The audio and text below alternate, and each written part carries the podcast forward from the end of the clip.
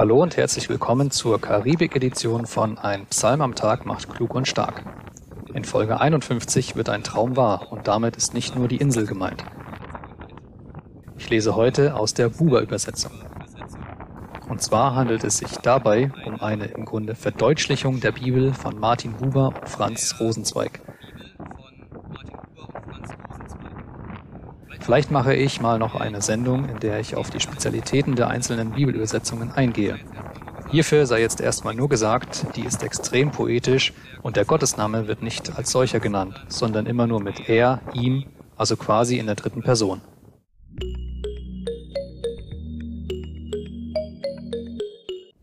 Psalm 127, ein Aufstiegsgesang Schlomos. Will er ein Haus nicht erbauen, wahnhaft mühen sich dran seine Erbauer. Will er eine Stadt nicht behüten, wahnhaft durchwacht der Hüter. Wahrheit ist's euch, die ihr überfrüh aufsteht, die ihr euch überspät hinsetzt, die das Brot der Trübsal ihr esset. Rechtes im Schlaf gibt er's seinem Freund. Da, von ihm eine Zuneigung. Söhne, ein Sold, die Frucht des Leibes.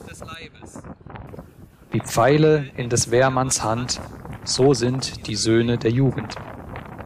O Glück des Mannes, der seinen Köcher mit ihnen gefüllt hat.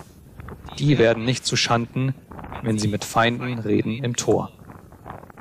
Mit dem heutigen Wallfahrtslied von Schlomo, oder wie ihn die meisten eher kennen, Salomo, geht neben einer neuen Bibellizenz eben der von Buber und Rosenzweig und dem außergewöhnlichen Ort noch ein weiterer Traum in Erfüllung.